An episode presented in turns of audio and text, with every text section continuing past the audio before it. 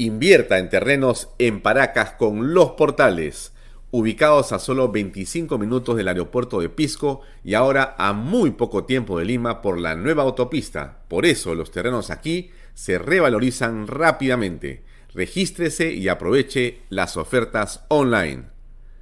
PBM Plus, proteínas, vitaminas y minerales y ahora también con HMB, recuerde, vainilla y chocolate. No olvide que el ejercicio favorece su sistema inmune y que una buena alimentación es su mejor defensa. Compre PBM en boticas y farmacias a nivel nacional. Para más información, visite la web pbmplus.p y sígalos en Facebook y en Instagram. Pisco puro Armada, pisco de uva quebranta de 44% de volumen y 5 años de guarda. Un verdadero deleite para el paladar más exigente. Pisco Puro Armada, cómprelo en bodegarras.com. Y no se olvide que tomar bebidas alcohólicas en exceso es dañino. Bienvenido a la familia Sarcleti. Contamos con más de 20 años construyendo momentos especiales en más de 21 establecimientos ubicados en Lima y provincias. Tenemos la variedad de carta más grande para compartir en familia, con amigos o simplemente tomarte un tiempo para ti. ¿Estás listo para vivir la experiencia Sarcleti? ¿Qué tal amigos? ¿Cómo están? Muy buenas tardes. Gracias por acompañarnos. Bienvenidos a una nueva edición de Vaya Talks. Mi nombre es Alfonso Bahía Herrera. Estamos como todos los días de lunes a viernes, desde las seis y media hasta las siete de la noche. Varias cosas que comentar. Es un día de intensidad máxima por lo que viene ocurriendo en el país. Hoy tendremos, por cierto, como invitado a José Luis Gil, un experto en inteligencia, para conversar en torno a cómo se casa a los criminales. ¿Qué cosa es lo que nos puede decir eh, el experto en eh, inteligencia, un hombre de el Grupo Especial de Inteligencia del Perú, un policía con muchísimo recorrido, ¿qué nos puede decir él en torno a cómo se atrapa a una organización criminal? Eso es lo que vamos a tener el día de hoy en el programa, pero también va a estar con nosotros el alcalde de San Isidro. Augusto Cáceres Viñas ha emitido desde el municipio un rotundo comunicado hace unos minutos donde le pide al presidente de la República la renuncia.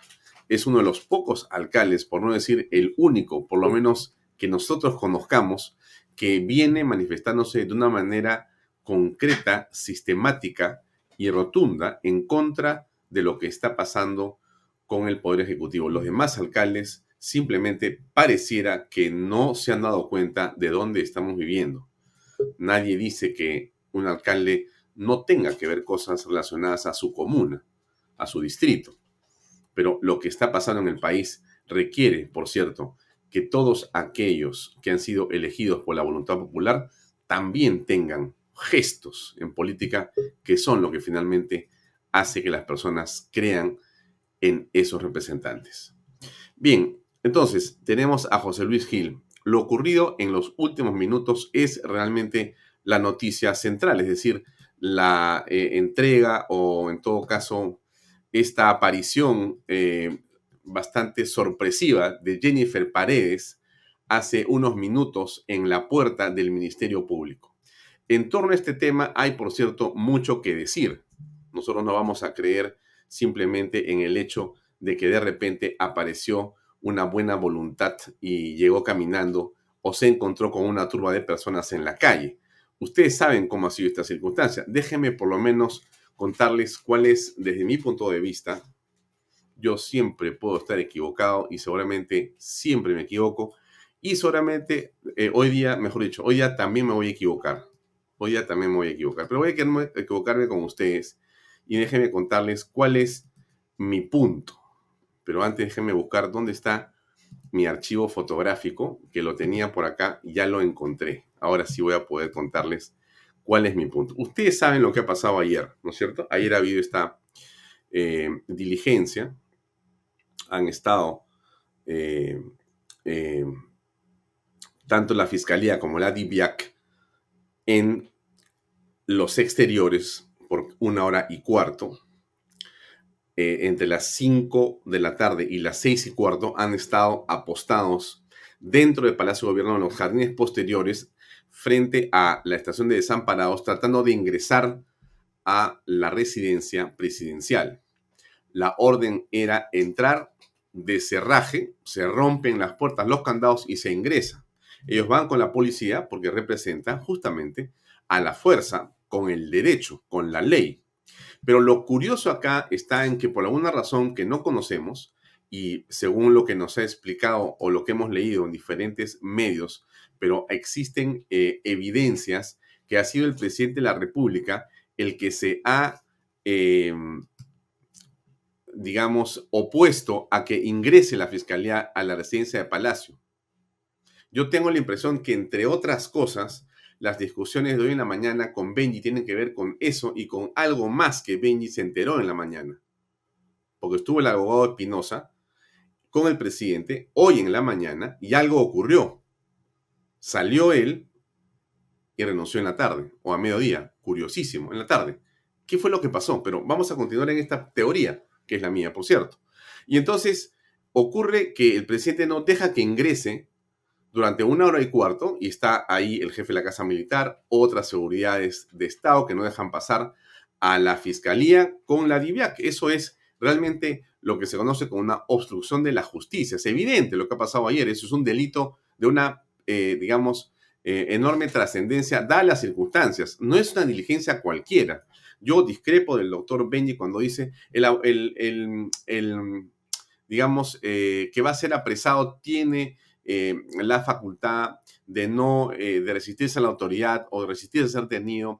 El presidente puede no declarar si no quiere. Y entonces él está manejando con criterio penal, técnico, lo que es un asunto de carácter político. Y ahí es donde el señor Benji Espinosa, desde mi punto de vista, se equivoca. Porque no es igual.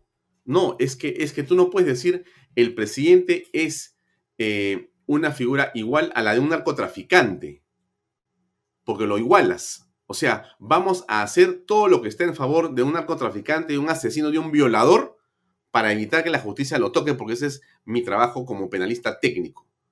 Seguramente, si es un delincuente, como el que les estoy comentando, violador, asesino, narcotraficante, seguramente puedes hacer eso.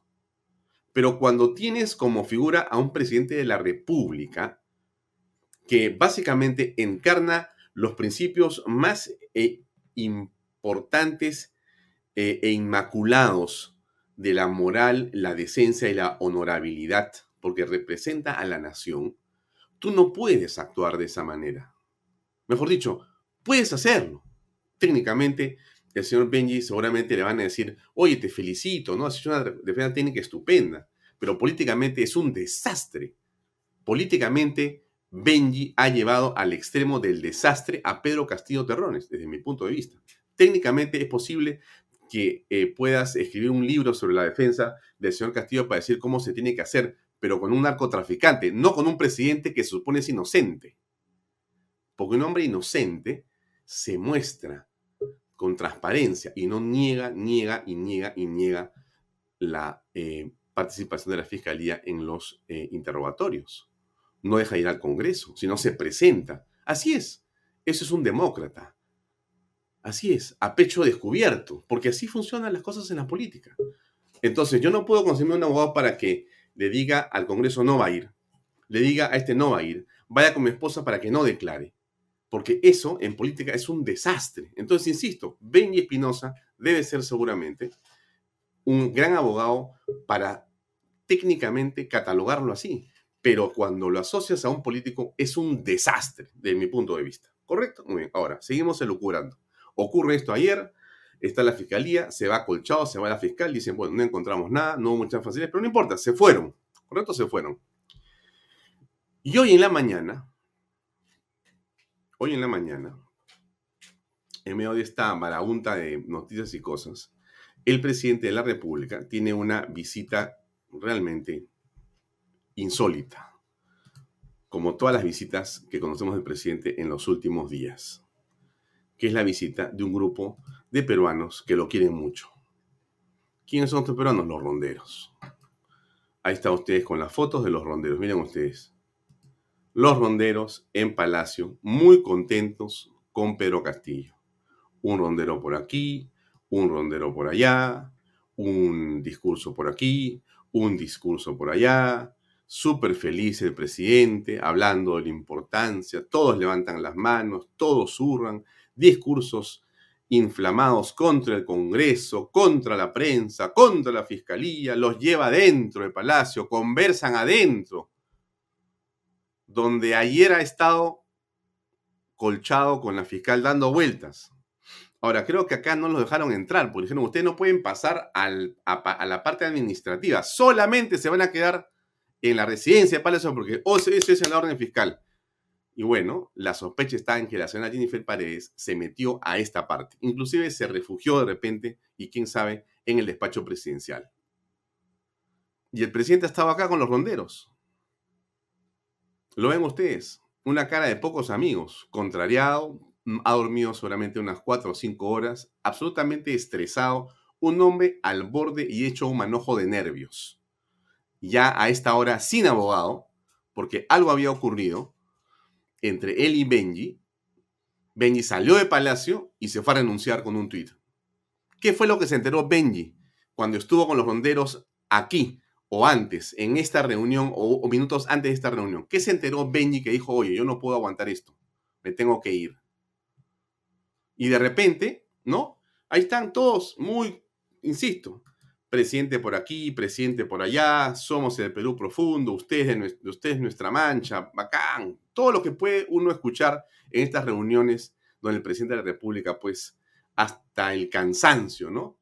Quiere hacernos creer que el único peruano que tiene sangre peruana o andina es él. Pero bueno, dejemos el tema ahí. Entonces, el presidente aparece acá y entonces da discursos y entonces, bueno, aplausos, besos y salen los ronderos felices de Palacio de Gobierno. La pregunta es, ¿salieron solo los ronderos o salió alguien más disfrazada de rondero? No sé, yo me lo pregunto, me lo pregunto. ¿Y por qué me lo pregunto? Y se lo pregunto a usted, porque resulta que después nos enteramos que ocurre esto. que es un grupo de ronderos, que son los mismos que han estado en Palacio, y de repente ahí usted ve que hay un grupo de personas que empiezan a llamar al policía, que empiezan a llamar a alguien de la fiscalía y comienza y resulta que aparece, oh, oh, maravilla, ¿quién aparece ahí? Jennifer Paredes que se despide de todos los amigos que la han acompañado o que seguramente de manera casual estaban por ahí cuando ella caminaba con esta otra persona que la acompañaba. O sea, casualmente, miren cómo son las coincidencias de la vida. Ella caminaba por el centro de Lima, seguramente pensando en la feria, se encontró con estos ronderos y dijo, bueno, señores, ¿me pueden acompañar o pueden dejar un pedacito de espacio? Porque me quiero entregar a la justicia. Y le dijeron los ronderos, por supuesto, Jennifer, nosotros te vamos a acompañar con mucho gusto. Pasa por aquí. A ver, ustedes, ustedes qué piensan? ¿No habrá sido que Jennifer, pregunto, ¿ah? Pregunto, yo me pregunto, pues no sé. ¿No habrá sido que Jennifer salió con esa mancha de gente de Palacio de Gobierno de Ronderos y se ha camuflado por ahí hasta irse a la Fiscalía Avenida Bancay y después entregarse como lo ha hecho. Ahí está la imagen cuando ella ya está dentro. Relax. Super relax. Super relax.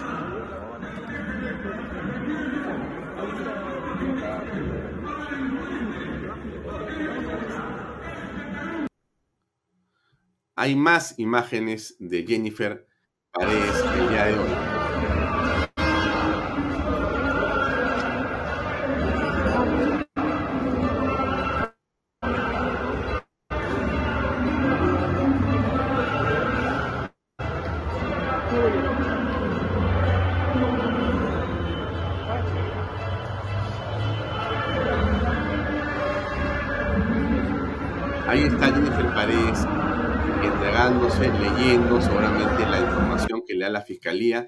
Más videos de ella cuando ella va a subir por el ascensor. Acompañan, me imagino, algunos abogados, no sé quién es el abogado nuevo, gente de la fiscalía, hay policías, hay todo. Entonces, yo regreso a esta humilde teoría que no tiene realmente, seguramente ningún sustento. Y seguramente usted no cree en eso. No creo, ¿no es cierto? Lo que debe haber pasado es que seguramente Jennifer estaba viendo televisión anoche cuando se enteró que había venido la fiscalía a buscarla y dijo, en realidad estoy muy ocupada viendo una serie, ya mañana iré a la fiscalía en la tarde. Quédense tranquilos. Hoy se levantó en la mañana, se bañó, se puso su bufanda y dijo, me voy caminando como que paseo por el centro y me entrego. Y coincidentemente aparecieron los ronderos. Seguramente esa es la versión que ella tiene. Mi versión imaginativa, pura imaginación de una persona que solamente se imagina cosas, es que los ronderos llegaron, entraron hasta la zona donde ha estado el presidente de la República.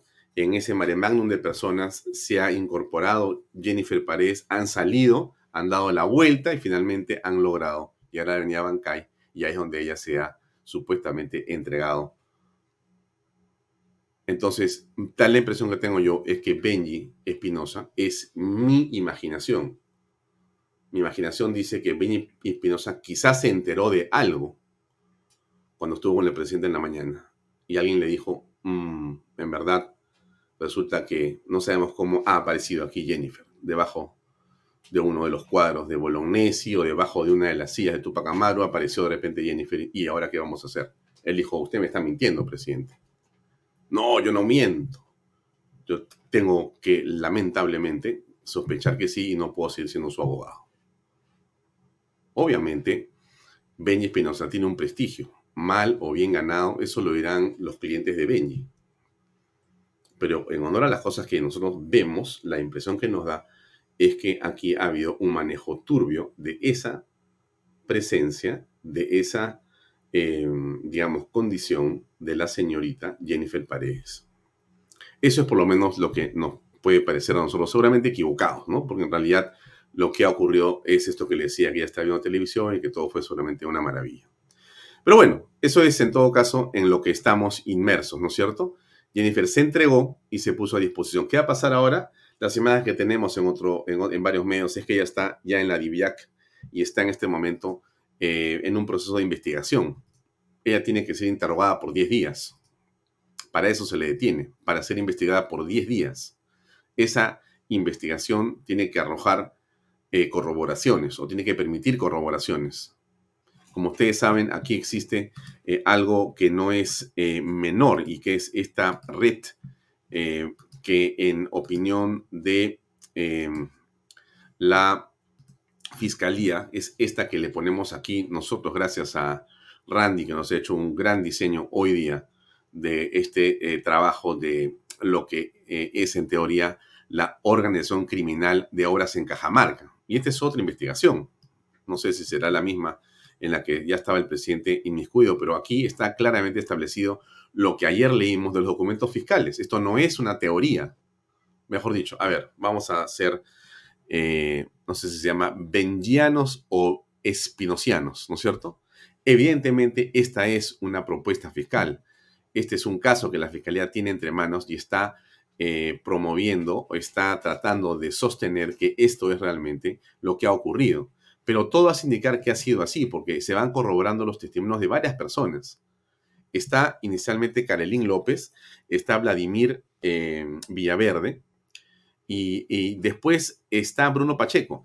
Esos testimonios, esos testimonios corroborándose en simultáneo permiten unir una serie de eslabones junto con otros eh, colores eficaces y finalmente arman este muñeco que usted ve ahí. Este muñeco que está ahí no es el producto de un fiscal aburrido. No es que la señora Benavides dijo, bueno, no tengo nada que hacer y entonces quiero ser famosa. A ver, hagamos un diagrama de, algo, ¿no? Para entretenernos. No es así. Esto que está acá es producto de una serie de investigaciones que se van corroborando, llamadas telefónicas, depósitos en bancos, ingresos a Palacio de Gobierno.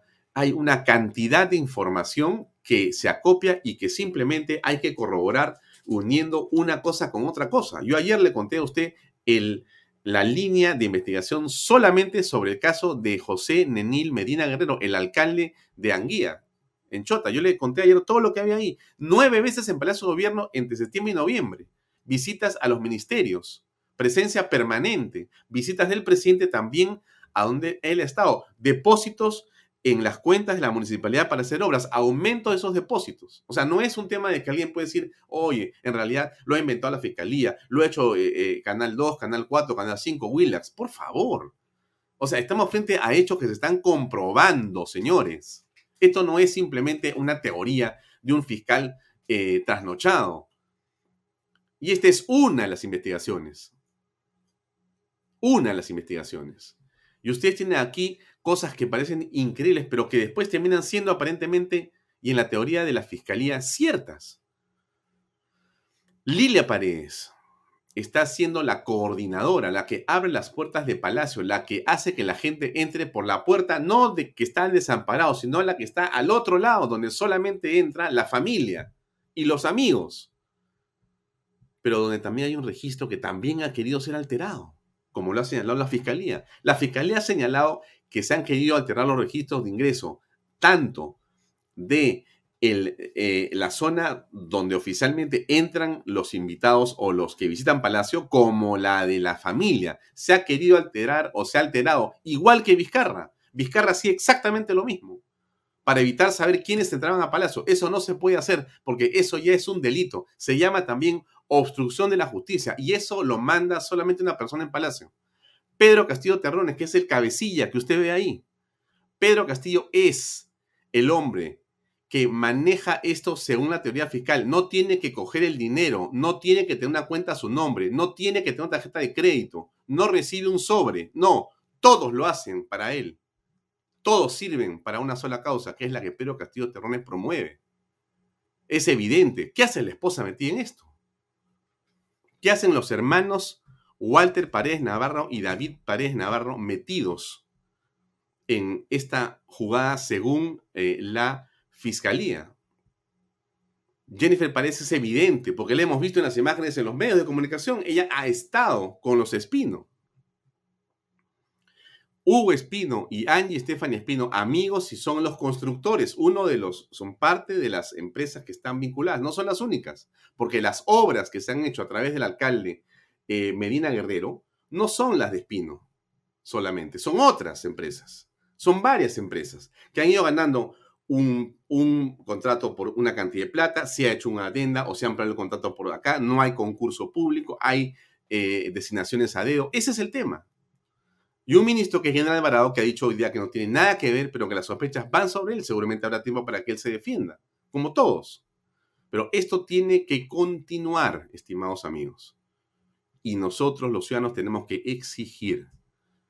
Y nadie tiene que molestarse por esto, porque nos corresponde a todos saber qué ha ocurrido y qué está ocurriendo.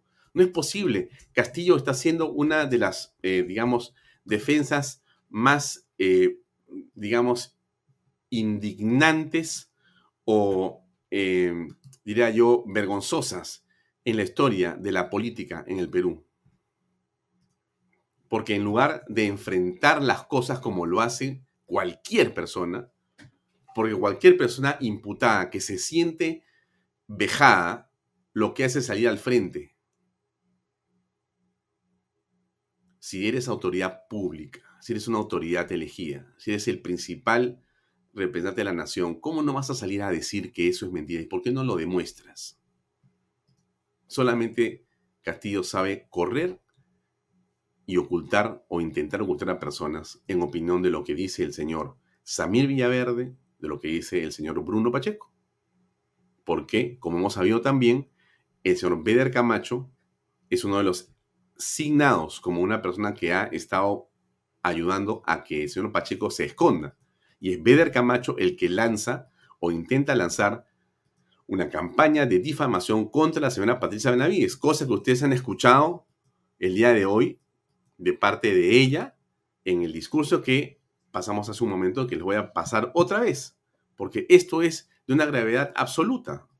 ¿Dónde está el discurso de la fiscal? Está aquí. Se los voy a pasar porque son dos minutos. Escuche usted el tono de la fiscal de la Nación. Es de una enorme importancia porque el presidente ha dicho ayer que ella es parte de un complot, o sea, la fiscalía. Fíjese usted, ¿ah? ¿por, qué, ¿por qué va, eh, por qué va la fiscalía con la DIVIAC por una orden de un juez. Y el día de hoy los jueces han explicado por qué es que sí puede, el, el Poder Judicial ha explicado por qué sí puede el juez dictar una eh, detención dado que las circunstancias hacen que se, posiblemente se dé una fuga. de manera preventiva lo tiene que hacer el juez. Y el juez es el, el juez ordena, el Poder Judicial, no es la Fiscalía. El Poder Judicial ordena y la Fiscalía toma, mejor dicho, ordena y la Fiscalía tiene que apersonarse junto con la policía. Déjenme poner el video de lo que dice, lo que dijo hace unos minutos la fiscal de la Nación para que ustedes entiendan de parte de quién tenemos que estar. No en ningún bando, de la justicia. Escuchen a Patricia Benavides, fiscal de la Nación, hace unos minutos y entiendan el tono de su presentación. Buenas tardes. Desde el inicio de mi gestión hemos asumido con firmeza el cumplimiento del mandato constitucional de perseguir el delito caiga quien caiga y pese a quien le pese. La función fiscal demanda orden y celeridad en las investigaciones. Esa ha sido la base de cada una de mis decisiones y acciones ejecutadas. Las decisiones fiscales no son políticas, se ciñen estrictamente a la ley y a la Constitución. Cada acto de investigación requerimientos y disposiciones se sustentan en evidencias. Todos somos iguales ante la ley y todos los fiscales respetamos la Constitución. Soy consciente de que la investigación contra altos funcionarios en ejercicio del poder podría generar ataques a nuestra institución, a mi persona y a mi familia. He tomado conocimiento de que se orquestan ataques en contra de mi persona y mi familia que solo buscan mellar u obstaculizar las investigaciones fiscales. También hemos sido testigos del ataque a uno de los fiscales que lleva a cabo esta investigación. Desde aquí, rechazo firmemente las afirmaciones e insinuaciones de que el Ministerio Público forma parte de un supuesto plan político. Nosotros no estamos a favor ni en contra de nadie. A nosotros Solo nos mueve la búsqueda de la verdad y el cumplimiento de la ley. Por todo ello, exhorto en mi calidad de máxima autoridad del Ministerio Público que los actores políticos investigados y no investigados respeten la autonomía del Ministerio Público. Muchas gracias. Ministerio Público, Fiscalía de la Nación. Orden, firmeza y celeridad si algo tenemos que hacer es estar detrás de esta mujer para ayudarla, para protegerla y fortalecerla. Ahora, les cuento una chiquita porque viene Augusto Cáceres enseguida. ¿Ustedes saben quién es Lourdes Huanca Atencio? Ese nombre le va a sonar en las próximas horas bastante. ¿eh? Lourdes Huanca Atencio. Se la presento. Esta es, miren. Usted ve esta dama que está aquí al lado izquierdo, está acá, esto es dentro de la fiscalía, ¿correcto? Usted ve este sombrero con este, eh, esta mascarilla morada y esta chompa. Usted la ve, ese sombrero, ¿no es cierto? Ella es Lourdes Huanca Atencio, una dirigente muy amiga del presidente Castillo, inclusive voceada para ser ministra de Estado, ¿correcto? Acompaña, está ahí. ¿Dónde, ¿De dónde sale Lourdes Huanca Atencio? Sería bueno mirar un poco las fotografías que hoy día le mostré de Palacio. Y usted me va a decir, ¿dónde está? ¿Usted la ve en esa foto? O de repente yo, que tengo siempre una imaginación excesivamente, eh, digamos, aturdida, va a imaginar que en esta foto, entre estas dos personas, o sea, casi aquí está ese mismo mascarilla y ese sombrero. O sea, Lourdes Atencio, Huanca o Huanca Atencio está acá. O sea, Lourdes Huanca Atencio ha estado el día de hoy en Palacio de Gobierno. De manera sorpresiva, Lourdes se ha encontrado con el, presidente, con Jennifer Paredes. O sea, ella ha estado al costado del presidente de la República durante esta ceremonia que yo le he comentado más temprano. Ha estado ahí. Vamos a revisar las fotos nuevamente, porque para eso se trata de, para eso estamos con ustedes acá, para ver si es verdad lo que yo le digo o es parte, obviamente, como leo yo, de mi imaginación eh, eh, aturdida. A ver, otra vez, aquí está, atrás del presidente, muy cerca. Sigamos viendo, si es verdad. Perdónenme que le muestre las fotografías, pero tengo tantos archivos que así es la vida. Ya. Ahí no está porque están al frente. Ahí está la foto. Otra vez la veo a Lourdes. Aquí no está, pero aquí sí está. Este es el, que está con sombrero, es el que pues ha despotricado contra el Congreso de la República. Le faltaba pero tiempo al hombre decir, vamos al Congreso a cerrarlo en este momento. Prácticamente decía el señor, acá estamos los ronderos. Y aquí está la señora que después ha aparecido con la hija del presidente habría que preguntarle a esa señora cómo así se encontró con ella o dónde se encontró. De repente estaban, coincidieron en, en, la bodega componiéndose un helado. Ahí está, ustedes ven, ahí está, ahí está Lourdes Huanca Atencio. Lourdes Huanca Atencio. Le digo esto para que estemos, digamos, prevenidos, ¿no es cierto? ¿Cómo es que ha aparecido esta señora ahí? ¿La ven ustedes ahí? Lourdes Huanca Atencio, inconfundible. Gorro, máscara morada, y ella es la que acompaña sorpresivamente la misma persona que estaba hace dos horas en Palacio, aparece dos horas después al costado de Jennifer Paredes. ¿Usted qué cree? Usted que todo sabe. ¿Usted cree que efectivamente fue una coincidencia? Jennifer caminaba por la calle en la Bancay y se encontró con Lourdes Huanca Le dije, hola Lourdes, hola, ¿cómo estás? Oye, ¿me puedes acompañar un ratito acá porque me siento sola? Claro, yo te acompaño, vamos los, dos a subir a la fiscalía y la acompañó. Eso fue lo que pasó seguramente. Estamos en medio de eso en este momento. La cantidad de mentiras que vienen de Palacio ya es una especie de fábrica de mentiras. Impresionante. Vamos a conversar ahora con Augusto Cáceres, que es alcalde de San Isidro y que tiene mucho que decir, te ha dicho muchas cosas el día de hoy con respecto a esto que está ocurriendo. Augusto, buenas tardes, ¿cómo estás?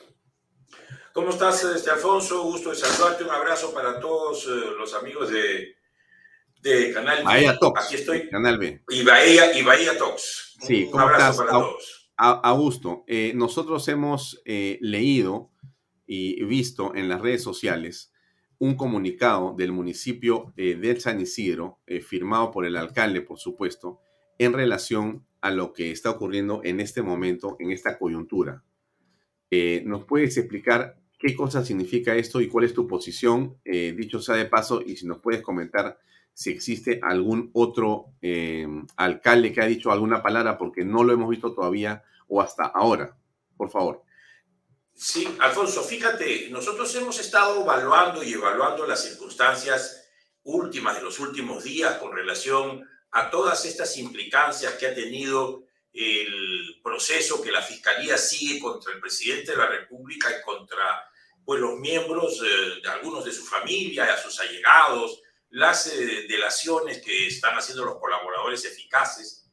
Y la preocupación última este, ya en relación a la intervención de la Fiscalía el día de ayer ah, en, la captura del alcalde de Anguilla y de los este, hermanos Espino que estaban muy involucrados con la familia presidencial y con la este, búsqueda de la, de la cuñada, estos acontecimientos de anoche pues absolutamente preocupantes porque a la Fiscalía se le retuvo una hora en Palacio de Gobierno antes. Una hora y cuarto, exactamente, una hora y cuarto. Así es, una hora y cuarto, para permitirle la entrada. Y después ha habido, este, no solamente eso, eh, el, fiscal salió a las nueve de la noche y el fiscal fue además este, abuchado por una portátil que había, le han tirado incluso una bolsa de basura saliendo del Palacio de Gobierno, lo cual es inaudito e inadmisible. Entonces, estas circunstancias, este, el posterior, la posterior presentación del presidente de la República, en la cual salió con absoluta eh, forma inaudita de este, victimizarse y tratar de echar la culpa a todos y no decir absolutamente nada de la responsabilidad. Esto ya es algo surrealista, porque estamos nosotros viviendo eh, secuestrado el, el, gobierno por, el, este, por un régimen absolutamente fuera de todo control que tiene que ver con un régimen básicamente honesto. O sea, esto de aquí no puede seguir avanzando. Yo escuchaba el otro día al periodista Rincón eh, conversando con varios, eh, este, eh, varios personajes donde dice, no entendemos en la comunidad internacional por qué los peruanos no toman acción para que esto se termine de una vez por todas. Por ese motivo yo creo, este, mi querido Alfonso y estimados amigos, que el, Perú y el Estado de Derecho no es solamente pues, el poder político eh, este, representado por el Ejecutivo y por el Legislativo, sino que hay otros actores, aparte de la Fiscalía, está también el poder judicial, está pues además los, eh, el, presidente del Tribunal Constitucional, está además nuestras confesiones religiosas, los dos cardenales que tenemos en, Perú, están además los representantes de las iglesias evangélicas, está el presidente del Banco Central de Reserva, el Contralor General de la República, la defensora interina del pueblo. Es decir, ellos representan pues parte de este Estado de Derecho en el cual nosotros tenemos que eh, salvaguardar y son ellos los que deberían de ir donde el presidente de la República y decirle que, este, que entienda que él ya está a espaldas del país, que el país no puede tolerar su permanencia más y que debería de renunciar. Eso es lo que yo le estoy pidiendo, en realidad, pues, invocando eh, de forma, pues, este, desesperada casi, la ciudadanía está desesperada porque no encontramos una salida y ellos pueden ser la salida para que el presidente entienda que su posición es absolutamente ya este, este, insostenible. Él ya no está gobernando. Ya el, representante en Naciones Unidas, eh, perdón, en la OEA, este, el señor eh, Harold Forsyth, embajador de, del Perú, el señor este, Rodríguez Cuadros. Rodríguez Cuadros ya renunció, su, su abogado defensor ya renunció. Benji Espinosa. Benji Espinosa ya renunció, es decir, se está quedando absolutamente solo, pero los que estamos sufriendo las consecuencias de esta inopia es, somos los peruanos. Entonces, ese es, ese es el espíritu del, del comunicado, es decir, llamo a quienes hoy día tienen representatividad, porque todos aquellos que juramos servir fielmente a los ciudadanos, hicimos un compromiso ante Dios y la patria para que cumplamos con, ese, con esa función. Y nos corresponde tener una voz, no solamente para pedir, sino para actuar y liderar una cruzada nacional, ellos que representan a el Estado de Derecho peruano, para poder pedirle al presidente de la República, para creo que sí exigirle al presidente de la República por intermedio de ellos que renuncie a la presidencia de la República. Ese es el sentimiento y en parte el tenor del comunicado que hemos hecho en este San Isidro. Mm. Ahora, eh, a mí me extraña, eh, no el comunicado, porque el comunicado viene siendo, en todo caso, la reiteración de una postura pública que tú has tenido desde hace varios meses. Lo que me extraña es que no haya más pronunciamientos en este sentido de otras autoridades electas en las comunas del Perú. Eh, o tú, o, de repente sí hay y no las hemos leído. Bueno, yo tampoco las he leído, Alfonso. No, no, no hay este, una. No es que no haya una voluntad, Alfonso, en el interior del país. Hoy día yo he estado eh, este, reunido con algunos alcaldes del interior del país y, hemos conversado todos de que esta posición es insostenible. Lo que pasa, mi querido Alfonso, y esa es una realidad, los alcaldes del interior del país dependen de las transferencias y de venir a mendigar presupuestos al Ejecutivo, al MEF en, especial, ¿no? Y ellos, este, pues, eh, se sienten eh, limitados por esa posibilidad porque o les cierran el caño o les hacen la vida imposible para poder eh, sacar sus pequeños proyectos eh, de alguna forma impidiéndoles actuar con libertad, que no debería de ser, porque nosotros somos elegidos por el pueblo, pero la verdad es que eso sucede infortunadamente y me parece que por ahí viene la abstención de pronunciarse, aunque ellos están absolutamente de acuerdo que esto está, eh, han perdido absoluto, total respaldo. Conversaba con alcaldes del sur del Perú, en donde ya la gente está eh, muy, muy decepcionada de este gobierno, el, el poco respaldo que tenía se ha ido perdiendo y este gobierno está sostenido absolutamente con pues goma goma líquida, está sostenido con baba de caracol. No hay fórmula que este gobierno tenga una posibilidad más allá de lo que depende el, la decisión del presidente de la República o del Congreso o de los eh, representantes de estos organismos para que se pongan fuerte y le digan al presidente como parte de los representantes del Estado de Derecho del Perú que el Perú no puede seguir estando bajo su eh, gobierno. Mm. Eh, eh, para eh, terminar, Augusto, y agradeciéndote por haberte conectado con nosotros, sé que estás en medio de una serie de actividades en la comuna y has tenido la cortesía de acompañarnos unos minutos. Em, ¿Qué piensas tú que va a ocurrir? Están las renuncias puestas, el presidente no, digamos, acusa recibo de absolutamente nada. Para él y para el primer ministro esto es parte de una conjura de la prensa, de la fiscalía y de los que perdieron las elecciones. ¿Qué piensas tú?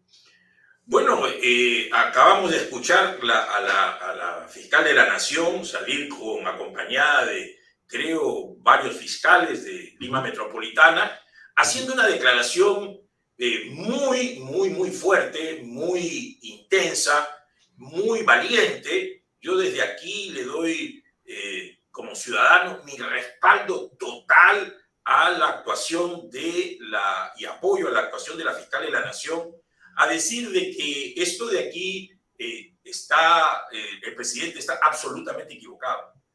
Porque el presidente ha dicho que esto es una conspiración de los medios, la fiscalía, el Poder Judicial, todos están en contra de él. Y eso es absurdo. O sea, esa posición es la posición de aquel que se está tambaleando, este gobierno se está tambaleando. ¿Cuánto más lo vamos a sostener este gobierno? Yo creo que no deberíamos sostenerlo este gobierno y debería el presidente enterarse de que este gobierno tiene el rechazo de todos los ciudadanos, más allá de las encuestas. Por eso es que los representantes de los poderes deberían de actuar para poder también asumir una responsabilidad, porque si no, podemos ir hacia una grave crisis más allá de institucional en que ponga en riesgo la democracia, la libertad y los derechos ciudadanos. Entonces, yo creo que este, debemos de tener la suficiente valentía y voluntad para poder decirle, como lo está haciendo la fiscal de la Nación, al presidente de la República, que este, pues esto va a ser, lo ha dicho la doctora Patricia Belé, caiga quien caiga. Aquí no hay, este, al contrario, los funcionarios públicos debemos de ser los primeros defensores de la legalidad y respetuosos del orden, del orden legal. Por eso que la posición del, señor presidente de la República es inexplicable, inentendible. El señor presidente de la República tiene, eh, no ha hecho ningún razonamiento adecuado de que él está arrastrando a la nación a su descalabro junto con el de él. Mira, yo creo que la intervención de las iglesias podría ser para darle algunas garantías al presidente de la República y a su familia en cuanto a que va a haber el debido proceso, se le va a, respetar pues sus este, prerrogativas como expresidente, pero que ya no hay fórmula que él continúe porque ya no está gobernando. Él sale todos los días a hablar de sus problemas este, judiciales. ¿En qué momento gobierna? Hoy día estamos hablando con los ronderos que han venido para darle supuestamente apoyo. Pero ¿en qué momento gobierna? yo, no, yo no creo que han venido a darle apoyo. Han venido a hacer una finta, entrar al palacio y salir con Jennifer eh, Paredes y llevársela a supuestamente eh, entregarse a la fiscalía, ¿no? Eh, las fotografías que tenemos son evidentes de lo que ha ocurrido. Así que eso explicará. Te doy la razón.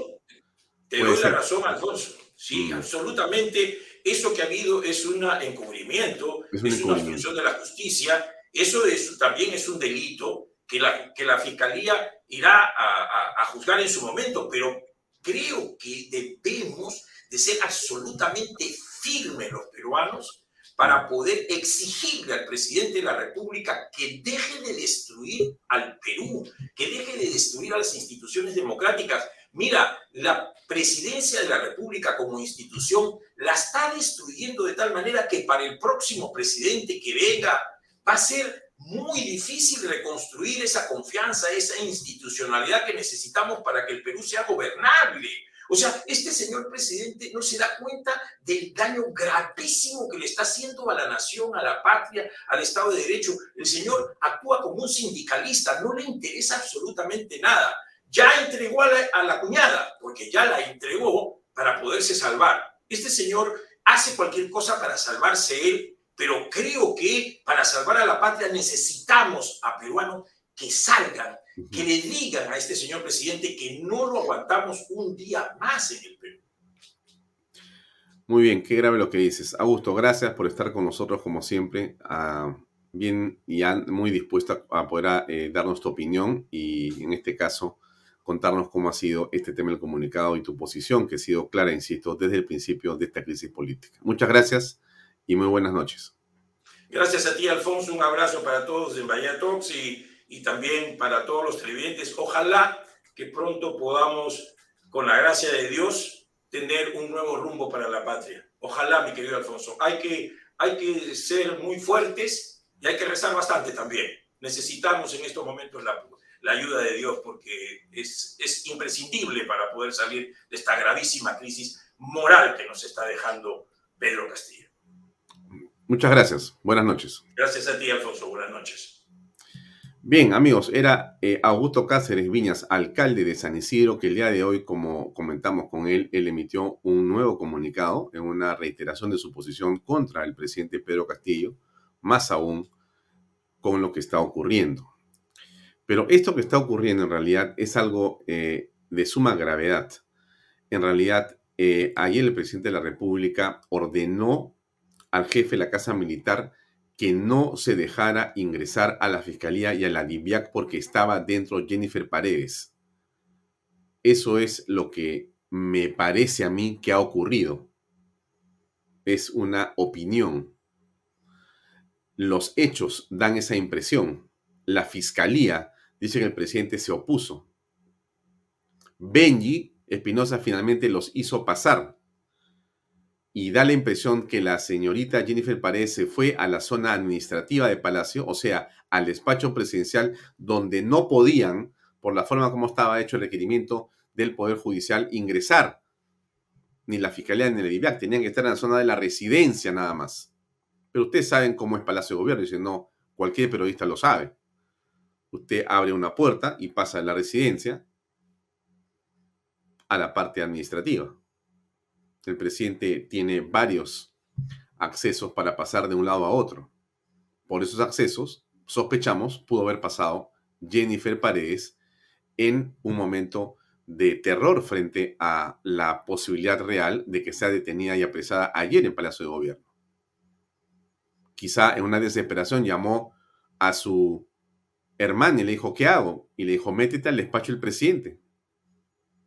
Eso, y ahí nadie puede ingresar y seguramente ahí se quedó. Y en la mañana se montó esta pantomima de visita de ronderos con discursos inflamados que terminaron una mesa dentro del palacio donde estaba la señora Huanca Atencio. Lourdes Huanca Atencio la señora que hemos mostrado nosotros en las fotografías. Y que ella es la misma que aparece al lado de la señora Jennifer Paredes o señorita Jennifer Paredes al momento de la entrega. Esta es la misma persona. Jennifer, o perdón, Lourdes Huanca Atencio. Casualmente en Palacio, casualmente ingresando a la fiscalía con Jennifer Paredes. ¿Sospechoso? Sí. ¿Podemos probarlo? Miren, ahí están las cámaras de televisión, están las cámaras que registran todo lo que pasa dentro del Palacio de Gobierno y me encantaría poder probarlo con esas cámaras. Me imagino que la Fiscalía estará pidiendo ese material para saber qué es lo que ha, lo que ha pasado, pero esto es lo que está en el fondo también, una reiterada obstrucción de la justicia. Me pregunto yo si Benji Espinosa se enteró de esto. Me pregunto si el presidente le dijo en la mañana, mira, la verdad, Beñe, te quiero contar que de repente cuando tú te fuiste anoche, porque se fue, dice Beñe, a las 2 de la mañana del día de, hoy en la mañana, a las 2 de la mañana, Beñe sale de Palacio, según, según lo que dijo Beñe en la mañana de hoy. Hemos estado hasta las 2 de la mañana trabajando con el presidente, pa, pa, pa, pa. Ya, perfecto. Yo me pregunto si cuando regresó Benji, hoy en la mañana, el presidente le dijo, mira, Jenny, te, te quiero contar algo, Benji. Resulta que apareció no sabemos cómo. Jennifer. Salió de un closet y resulta que estaba metida en mi oficina. Bueno, ya está acá. Pero ahora vienen los ronderos y por ahí se va a ir y se va a entregar. Y Benji, obviamente, conociendo que las cosas al final se saben, porque todo se sabe, dijo, perdóneme, presidente, pero yo en esto no me puedo meter. Yo no puedo poner mi prestigio, grande, pequeño como fuere, de por medio frente a una mentira flagrante, porque esto se va a conocer tarde o temprano y ya lo estamos sospechando por lo menos. Usted que sabe todo, porque usted es Canal B y Canal B pues sabe todo, ¿usted qué cree? A ver, escríbame por favor. ¿Usted cree que lo que yo le digo es posible o yo estoy alucinando? Estoy alucinando. Y no es lo que ha pasado. ¿Cómo será? Puede ser Blanca Álvarez. Yo coincido contigo en ese, esa idea que tú acabas de poner ahí. Jennifer se ha entregado para que no denuncien al castillo por a la justicia. Yo creo que por ahí viene el tema. Y frente a esto, un abogado no tiene nada que hacer. No puede defender al presidente de una cosa como esta. La viveza chotana. Mm. Eso es. Eso es. Eso es, eso es. Muy bien. Bueno, este es el tema que quería comentarles por el momento. Eh, vamos a conversar con nuestro invitado esta noche, que es José Luis Gil, un hombre que ya hemos presentado en anteriores oportunidades en este programa. Es un especialista en inteligencia, un analista político, un hombre que conoce los detalles de la lucha antisubversiva, es un estratega y nosotros hemos estado buscando a José Luis Gil y ha tenido la gentileza de acompañarnos en este programa para que nos diga él cómo se casa a una organización criminal, cómo se les captura y que nos diga él, porque él sabe, porque por algo es un hombre que ha trabajado en inteligencia y no me va a decir que no sabe, si no le vamos a sacar de acá la información a José Luis en los siguientes minutos. ¿Qué cosa ha pasado anoche? Yo tengo la teoría que les he contado a ustedes, pero solamente yo que no sé nada de inteligencia, pero él sí sabe. Vamos a, invitarlo a José Luis. José Luis, un gran gusto tenerte en el programa. Buenas noches. Buenas noches, Alfonso, y buenas noches a todo el país, a todas las personas que te ven. Eh, y muchas gracias por la invitación. José Luis, eh, antes de ver los detalles, detalles de todo lo que ha pasado, eh, esta, digamos, apreciación de que ha habido una obstrucción de la justicia que se prueba porque no pudieron entrar por una hora y cuarto la DIAC y la fiscalía, porque no estaba aparentemente Jennifer Paredes dentro.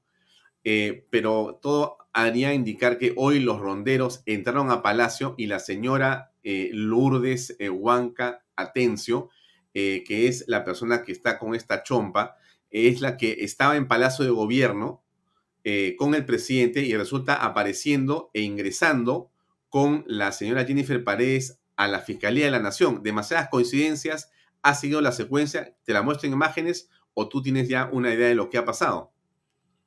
Sí, bueno, eh, en general es lo que se ha estado mostrando. Eh, todo, todo parece armado, montado, pero vamos construyendo las piezas, ¿no? Las piezas de, este, de este rompecabezas. En primer lugar, eh, las felicitaciones al equipo especial de la policía. ¿Por qué razón? De la policía y del Ministerio Público, ¿no?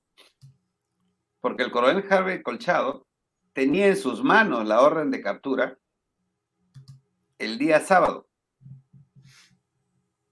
O sea, la policía los ejecutores de la operación tenían en sus manos ya la orden, había salido el día sábado. Pero días antes, por supuesto, que la, inteligencia toma sus previsiones, la buena inteligencia toma sus previsiones y comienza a marcar a los objetivos, que le llamamos así a las personas que van a ser detenidas, ¿no es cierto? Y comenzamos a buscar dónde están, ¿no es cierto? Si está muy bien organizado el trabajo, ¿verdad? Entonces, eh, ellos ya han venido, como decimos nosotros, marcando los objetivos de hace buen rato, porque eso ya estaba dispuesto. No hay que olvidar que este equipo trabaja rápidamente con eh, eh, órdenes judiciales, con eh, disposiciones del Ministerio Público, tienen una alta capacidad de coordinación. Los jefes de, estos grupos que se han juntado en grupo especial se conocen por muchos años, saben cómo jugar, saben, son la selección nacional en materia de inteligencia de la policía. Hay muchos más, por supuesto, ¿no? Pero estos han sido los más, los más conocidos. Por lo tanto, tenían ubicado.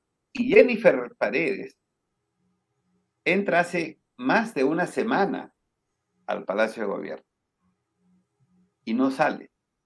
Y no sale por días. Ha salido recién hoy día a pie. Ya sea este, escoltada por los ronderos o ya sea en un taxi, como es la información que yo tengo, ¿no? que ha tomado un taxi en el Girón que está ahí aledaño. Un taxi, pero este ¿de dónde venía ella? De, Palacio. Ella ha salido de Palacio a pie, ¿no? Por un lado, la hipótesis... Esa información es, la que tú tienes, José Luis. ¿Podrías tú, digamos, afirmar que según tus fuentes, eh, la señora Jennifer Paredes, o señorita, salió hoy de Palacio caminando y tomó un taxi y se dirigió a la fiscalía o a las cercanías de la fiscalía? ¿Eso es lo que tú sabes? Así es. Yo te confirmo que las fuentes que he consultado me han confirmado que esta señorita ha salido y ha salido en un taxi. Probablemente llama pues a un Uber, llama a un taxi, pero tiene que salir. El taxi no se puede meter a Palacio. No hay forma de meter un taxi a Palacio. Entonces, eh, ha salido por lo menos a pie. Y la información que yo tengo es que se habría ido en, un vehículo este, de este tipo de servicio. ¿no? La otra hipótesis también es probable, sí. Pero ¿qué es lo cierto? De que ella ha estado en Palacio de Gobierno. Ya, pero ese es el otro tema que vamos a comentar luego, si tú me permites. Entonces, ¿qué pasa? Cuando ya hay una investigación de por medio, ya los equipos están emplazados buscando eh, la información de dónde están, llega un momento en que los jefes de equipos informan, ¿no es cierto?, a, los líderes, en este caso a Harvey Cochado, a Walter Lozano, a Franco Moreno, ¿no es cierto?, que los, que los objetivos están centrados, le llamamos nosotros. Están en sus casas, están con sus novias o sus novios, donde estén, pero están ubicados. Y esto se pasa, digamos, rigurosamente eh, eh, una auditoría diaria para saber dónde están, si están ubicados o no. Esa es una de las partes, porque lo otro que tiene que ubicarse es dónde están las evidencias. O sea, aquí no se trata de, de vigilar y seguir y solamente atrapar. La inteligencia operativa policial tiene que ubicar, y perdón, identificar y ubicar al blanco. Tiene que preservar la prueba. Tiene que establecer el nivel organizativo o la responsabilidad individual de lo que está mirando. Por eso se vigila, por eso se filma, ¿no es cierto? Porque eso nos va a decir qué tan responsable es en determinadas acciones o cuál es su nivel dentro de la organización, ¿no? Si los agentes de inteligencia nos están informando que es una persona que va por provincias, que se reúne con uno, con otro, que dirige reuniones, todo eso, ¿no es cierto?, va generando un nivel de información que la va ubicando a cada persona en el nivel jerárquico u organizativo que corresponde. Por eso es que la policía hace pues, los cuadros, los pone arriba, abajo, ¿no? Este, dependiendo del, del nivel que tengan. Entonces, este tiempo que ha pasado, la policía ha estado haciendo ese trabajo, la vigilancia, ¿no es cierto?, estableciendo dónde están para poderlos ubicar, de tal forma que, ¿cómo es posible que si tienen alta certeza de dónde están los blancos, se dan las condiciones para ir a la captura, porque algunos se habían ido a provincia, habían regresado, se sabía que se iban a quitar, decimos nosotros, ¿no? O cuando ya se van a arrancar, ya ahí nomás quedan, ¿no es cierto? Entonces, se atrapa la mayoría. ¿Y por qué? ¿Por qué se atrapa la mayoría? Porque todos están ubicados. Entonces, esta chica, esta señorita ha estado ubicada en Palacio de Gobierno. Y por eso es que la orden de captura sale, eh, perdón, la orden de detención sale en Palacio de Gobierno. Porque además en algún momento ya ha mencionado que vive ahí. Por lo tanto, si vives ahí, tienes pertenencias, guardas pertenencias. Entonces, la orden judicial dice que se puedan incautar los bienes muebles, inmuebles, ¿no? Este, documentos, aparatos electrónicos, computadoras. Eso dice la orden judicial. Y entonces, si alguien vive en la residencia del palacio, o perdón, en el palacio de gobierno, eh, en el área de residencia, ahí están sus pertenencias. Y entonces tenemos que revisar sus pertenencias e incautarlas a la vez. Eso se llama preservar la prueba. Entonces, el alto nivel de certeza del equipo, integrado por policías y fiscales, lleva a decidir proceder a la captura. Porque mira, si ellos han tenido la orden de captura el día sábado, ¿no es cierto? Han podido hacerlo. Ojo, lo puedes hacer en Palacio o lo puedes hacer en la calle. ¿No es cierto? Si la señorita esta salía el día sábado o el domingo o, a pasear o tomaba un bus, ahí nomás quedaba, ya no, no salía a ninguna parte porque ya la orden de captura estaba dada, pero tienen que darse las condiciones. O sea, esta, esta es una operación especial de inteligencia. Mm. Quiero colocar el, el, diagrama que hemos preparado nosotros con la información que tenemos y que es pública a estas alturas, eh, para que tú, por favor, eh, lo comentes. Tú te refieres, y es muy importante el punto que señalas, José Luis, porque claramente es casi la misma hora que se ponen todas las detenciones. No puede ser de otra manera, porque si no, se alertan y entonces se escapan. Entonces, es una sincronía en realidad. Por lo tanto, ya pues, agarraron a varios en la calle, ¿no es cierto? Pero finalmente los han detenido, menos a ella, que estaba en Palacio, pero que se escondió. ¿Dónde?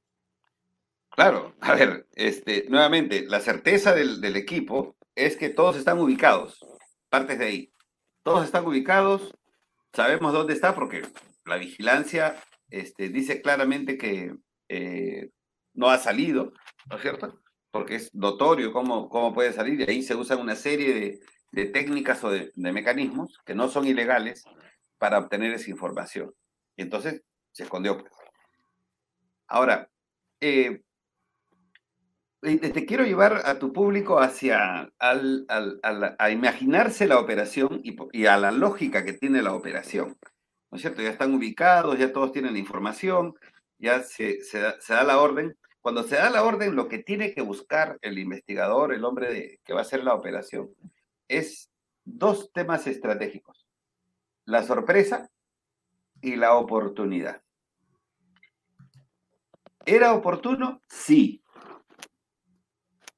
era ya oportuno capturarlos, porque uno se habían quitado, el otro también quería irse, estaban en un carro, estaban medio apeligrados, le decimos nosotros, ese es, era oportuno ya.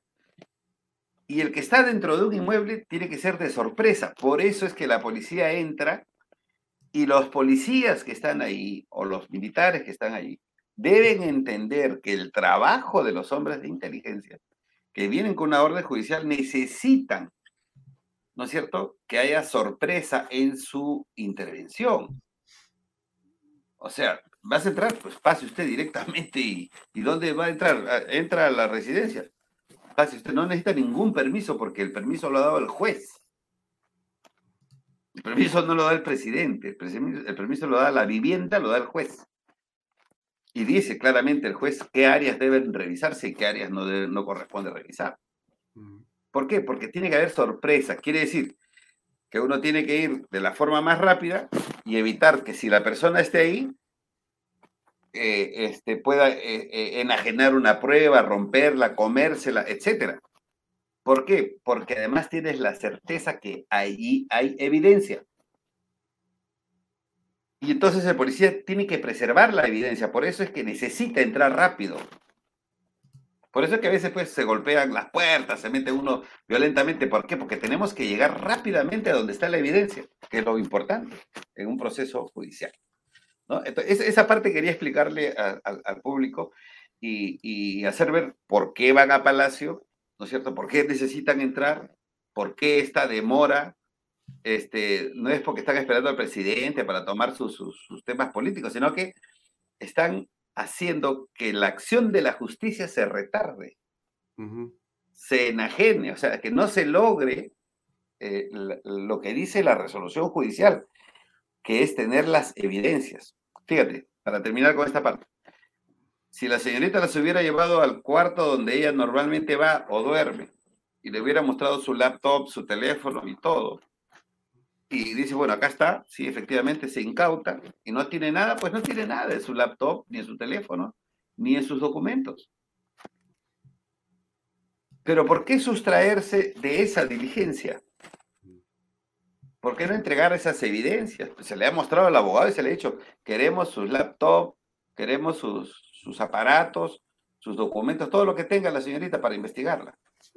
José Luis, eh, ya en función de lo que sabemos a esta hora, es de que Benji anoche era abogado y hoy en la mañana algo ocurrió en Palacio de Gobierno donde él estuvo temprano que lo llevó a renunciar. Llegan los ronderos, aparentemente ahí ocurre alguna situación de encubrimiento nuevamente y aparece a las horas la señora Jennifer Paredes, su señorita, en la fiscalía. Pero yo quiero que escuchemos estos dos minutos de la locución de anoche de Pedro Castillo para ver qué cosa tenía el presidente en la cabeza y después la podemos comentar en este relato de hechos que tú estás muy bien puntualizando. Por favor, ahí va. El diálogo desde hace más de un año. Sin embargo, hemos recibido como respuestas las acciones orientadas a la vacancia presidencial, a la acusación constitucional, la inhabilitación, la suspensión y la renuncia. Quienes hoy buscan quebrantar el orden constitucional y democrático son los mismos que denunciaron un fraude electoral inexistente para desconocer mi elección, recurriendo con tal fin incluso a los organismos internacionales. Coincidentemente, ayer ante la Subcomisión de Acusaciones Constitucionales se presentó un informe pidiendo ilegalmente mi, inhabilitación. Y hoy, montando un shock mediático, la Fiscalía allana mi domicilio en busca de mi hija, creyendo que con ello van a doblegarme. Es evidente la confabulación entre una parte del Congreso, la Fiscalía de la Nación y un sector de la prensa para desestabilizar el orden democrático. Hago un llamado a las fuerzas democráticas, a los peruanos y peruanas, a unirse en defensa del Estado de Derecho, el orden democrático y la voluntad popular. Podrán tener medios, podrán tener dinero, pero no tienen al pueblo. Buenas noches. Dios bendiga a todos. ¿Qué opinas sobre este mensaje de Pedro Castillo?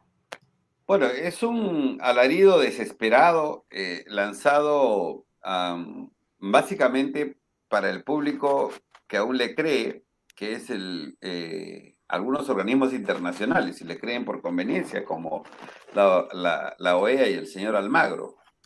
Mi opinión es que esta, eh, estos alaridos de de que aquí en el Perú se está confabulando contra él y que no está confabulando él y sus familiares contra el erario nacional, este, es simplemente para crear condiciones, tal vez, para un asilo político futuro. Eh, esa es una opinión de, lo que estoy viendo, del, sentido que tiene este, este mensaje que él ha dado, que no, no tiene ningún sentido para nosotros, para el 86% de, de peruanos que no están de acuerdo con este gobierno, es en la práctica un insulto a la inteligencia, ¿verdad? Entonces, ese mensaje no ha sido para nosotros, ha sido para irse blindando ante la comunidad internacional, ¿no? Y ya vemos cómo el día de hoy, lamentablemente, lamentablemente el, canciller Rodríguez Macay eh, habría dicho pues que, este, que mejor venga la OEA para que vea lo que están haciendo con el país para que revisen lo que está pasando, ¿no? Casi, casi denunciando, en coro casi con el presidente. Entonces, eh, esta actitud lamentable, ¿no? Mm. Em, por cuerdas separadas las renuncias de los dos eh, embajadores, Forsyth y el embajador Rodríguez Cuadros, que en, contrariamente a la posición de este, Rodríguez Macay, pues habrían renunciado por eso. Pero esta eh, manera de querer ocultar y de sustraerse al, a la justicia, a la ley, realmente es preocupante, no solamente por la ignorancia en muchos sentidos que ha demostrado el presidente, sino que además este, la creencia de que él tiene el poder absoluto en el Perú y que puede hacer lo que quiere y que es intocable, y eso es un error. Ahora, ¿cómo aprecias eh, este organigrama, que es algo que a muchos le ha llamado la atención, y la participación eh, de la familia presidencial casi delincuencial, como podríamos llamarlo según la tesis de la Fiscalía? ¿Cómo aprecias tú esto?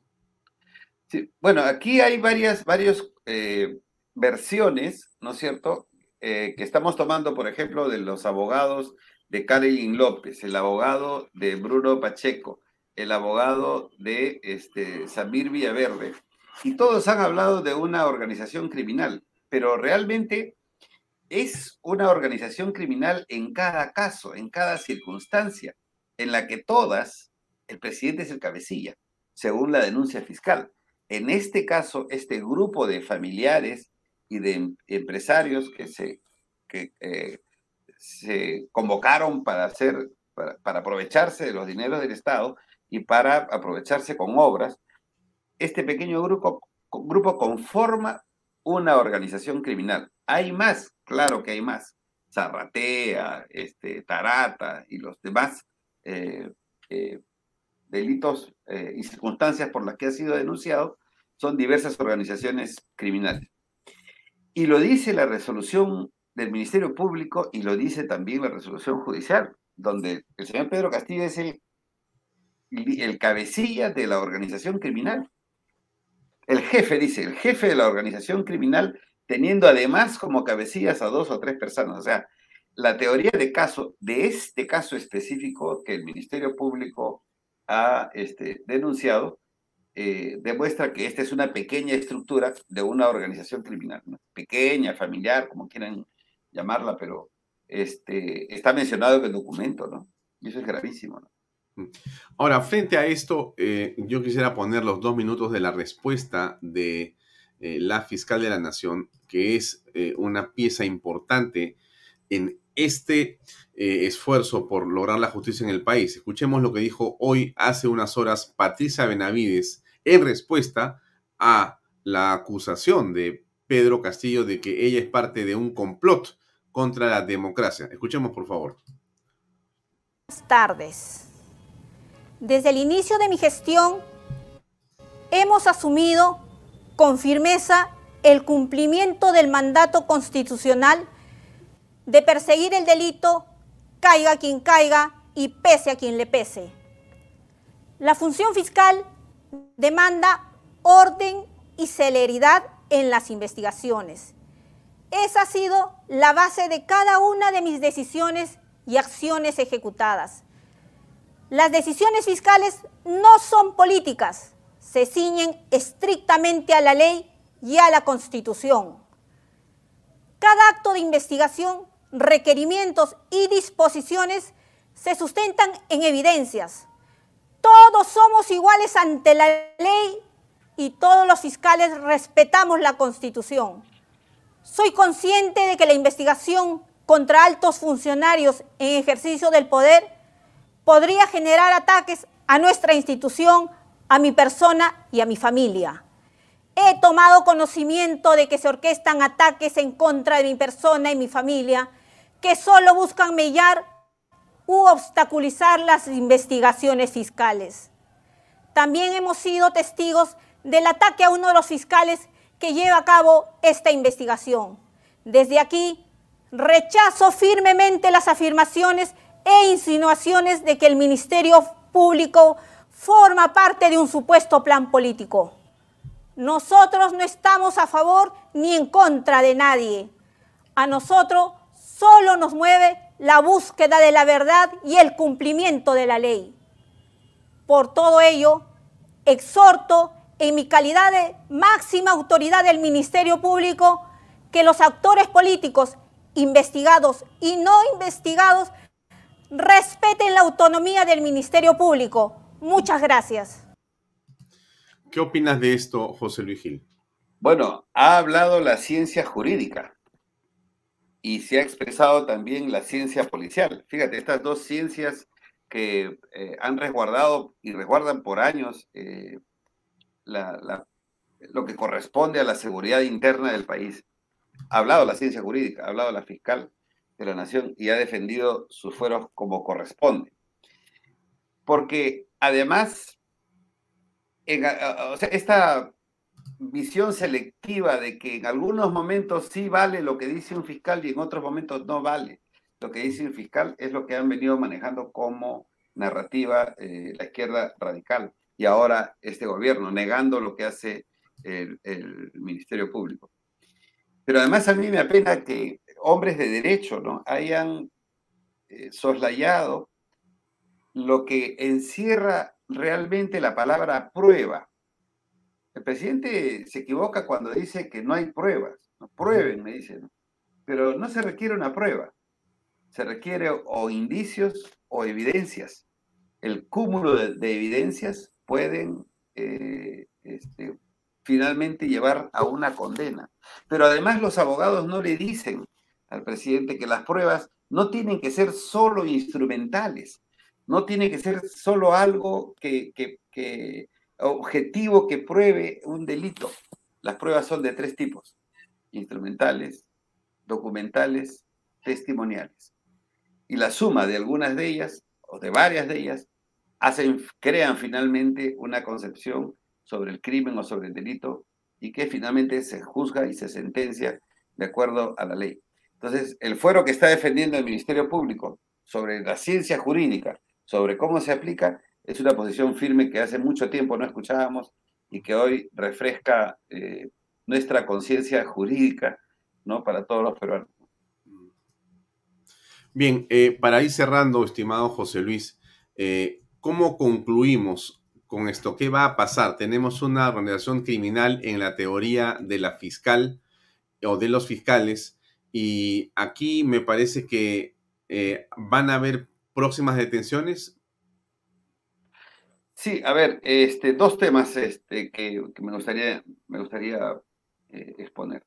Primero, que a estos tres instrumentos que venía, que venía haciendo resistencia a, este gobierno corrupto y filoterrorista, como eran los congresistas patriotas, los medios de comunicación y las redes sociales y los ciudadanos, a estos tres instrumentos se ha sumado un instrumento más, un Ministerio Público con, y una Policía Nacional, un equipo especial que ha comenzado a dar los golpes que se necesitaban.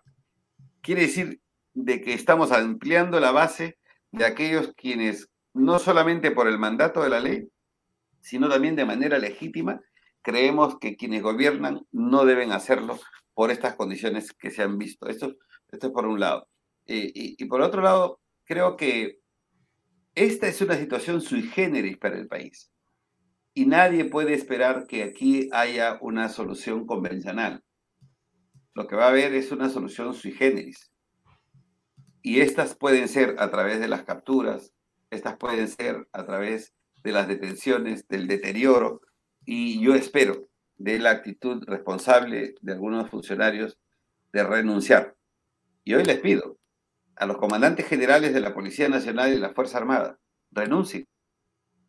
A los ministros decentes, renuncien. A los funcionarios que sostienen este gobierno, renuncien.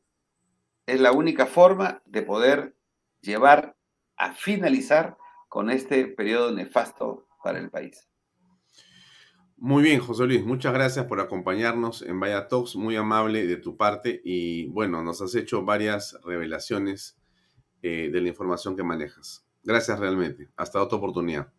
Muchas gracias. Buenas noches. Buenas noches. Bien amigos, era José Luis eh, Gil que nos ha dejado una información que tiene una enorme importancia según las fuentes de este hombre de inteligencia. Em, Jennifer Paredes salió hoy de Palacio de Gobierno y tomó un taxi y se fue a la fiscalía. Eso es lo que dice José Luis Gil según las fuentes de información que él maneja. Una enorme revelación. Habrá que ver seguramente en las próximas horas cómo esta información y otras teorías en torno a lo que ha ocurrido se van despejando. Eh, es hora de ir cerrando este programa. Em, hoy día tenemos a continuación eh, a Pepe Pardo con sus reflexiones de todos los miércoles a las 8 de la noche. Hoy día tiene también eh, invitados de enorme importancia, pero Pepe está conectado. Vamos a preguntarle quiénes van a estar con él esta noche ya lo veo aquí en el estudio. Eh, Pepe, muy buenas noches, ¿cómo estás? Qué gusto verte. Hola, querido Alfonso, ¿cómo te va? Este, sí, este, tenemos, creo que hemos tenido algunas buenas noticias hoy día, porque anoche tuvimos ya la última pésima noticia que fue el mensaje de la nación del presidente Castillo, y este, esperemos pues que este tema siga en ese camino. Hoy día nos va, nos, va a acompañar, o me va a acompañar en reflexiones, dos importantísimos personajes de, la política peruana. Uno de ellos es Hugo Guerra y el otro es este, Humberto Abalto. Y vamos a trocar eh, un tema relacionado también con, lo que está sucediendo, que es el tema de la denuncia constitucional por este, traición a la patria que a todos nos interesa muchísimo, que ya está aparentemente encaminado hacia la comisión permanente seguramente, y esperemos que siga en ese mismo camino. Hay que apoyar todo esto, hay que trasladar toda esa información también a todos los medios de comunicación posibles para que esto sea pues una fórmula, una manera de darle la tranquilidad a la democracia que tanto requiere y necesita. Hmm. ¿Qué tal? Mira, hemos tenido una conversación con José Luis Gil eh, muy importante. Eh, José Luis tiene información según lo que él maneja como información. Eh, la señora Jennifer Paredes o señorita salió de Palacio de Gobierno hoy en un taxi y se fue a la fiscalía. Nosotros hemos mostrado que la señorita Paredes finalmente ha estado acompañada en la fiscalía de una persona que estuvo en Palacio también a la misma hora que sospechamos que ella estaba adentro. Creemos que ha estado adentro y que ayer se escondió en las oficinas administrativas, eso pensamos nosotros, y también pensamos que eh, el señor Benji Espinosa renunció por eso, porque en la mañana se enteró que eso era verdad y dijo esto es imposible de sostener, esto se va a conocer, mejor es que yo me vaya en este momento. Así que creo que ha sido así. Tú puedes apreciar estas imágenes y te las quiero mostrar a ti, por favor, Pepe. Ese momento en que ella sale del grupo de ronderos que está, el grupo de que está en la avenida Bancay, y ahí va empujando, empujando, empujando y la policía la hace pasar y entra al local de la fiscalía. ¿Con quién entra? Con Lourdes. Lourdes eh, Huanca Atencio. Esta señora que está ahí con un sombrero es Lourdes Huanca Atencio. ¿Quién es ella? Bueno, es la persona que después está dentro efectivamente eh, ahí la ves, ¿no es cierto? claro. Muy bien. Ahora, ¿quién es esta señora? Bueno, ella ha estado eh, también junto con el presidente el día de hoy en Palacio de Gobierno. Esa señora que se llama Lourdes Huanca Atencio ha estado dentro del Palacio de Gobierno, ha estado como parte de las eh, estos ronderos o personas que acompañaban al presidente y ahí está la imagen Ahí está la imagen, la ves acá, la ves acá, la ves aquí. Ahí está Lourdes Juanca Atencio. ¿No? Es, rondera, es rondero. sí, bueno, es una persona que está vinculada al presidente Castillo, iba a ser inclusive ministro de Estado, según me han comentado, pero en todo caso, el punto está en que es muy eh, coincidente el hecho que esta persona que ha estado hoy día en Palacio a mediodía, un poco más, haya aparecido después y en la tarde, unos minutos después, con la señorita Jennifer Paredes, ahí está la misma persona, ha aparecido al lado de ella. más bien la impresión que tenemos algunos es que siempre estuvo Jennifer Paredes. Hoy día lo ha hecho José Luis Gil de una manera muy sencilla. José Luis dice lo siguiente, que es evidente. Él dice, esta es una operación, la de la policía, que se planea de una manera muy sincrónica, pues no tiene éxito. Tienes que coger a las personas al mismo tiempo, en simultáneo. Entonces, evidentemente, cuando cogen a los Espino y cuando cogen al alcalde de Anguía, casi están entrando a Palacio a también detener a la señora Jennifer por la tener ubicada desde el día sábado. O sea, no es que ayer la han ubicado, la tenían ubicada hacía rato, pero estaba metida en Palacio. Y entonces lo que ha hecho aparentemente esta dama es esconderse en los vericuetos que tiene Palacio, que son enormes. La residencia tiene un espacio determinado, acotado, saltas la puerta, estás en la oficina del presidente, nadie va a entrar ahí, sino el presidente. El presidente se ha opuesto, según la, mira, según el acta fiscal, el presidente Castillo se ha opuesto a que la fiscalía ingrese por hora y cuarto.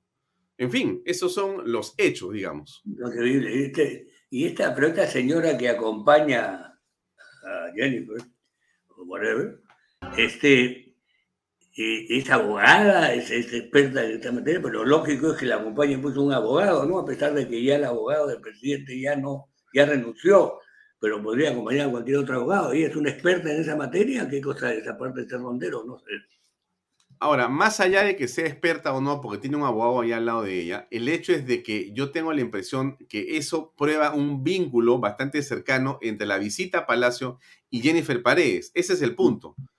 Ahí está otra vez la persona en la fotografía. ¿Una coincidencia? Sí. puede ser una coincidencia. Yo no creo en las coincidencias, no a estas alturas, no de Pedro Castillo, no de la manera como ha venido mintiendo y no por la renuncia de, Benji, porque Benji se va en la mañana, se va, se va de, la defensa del presidente por una razón. ¿Qué se entera Benji?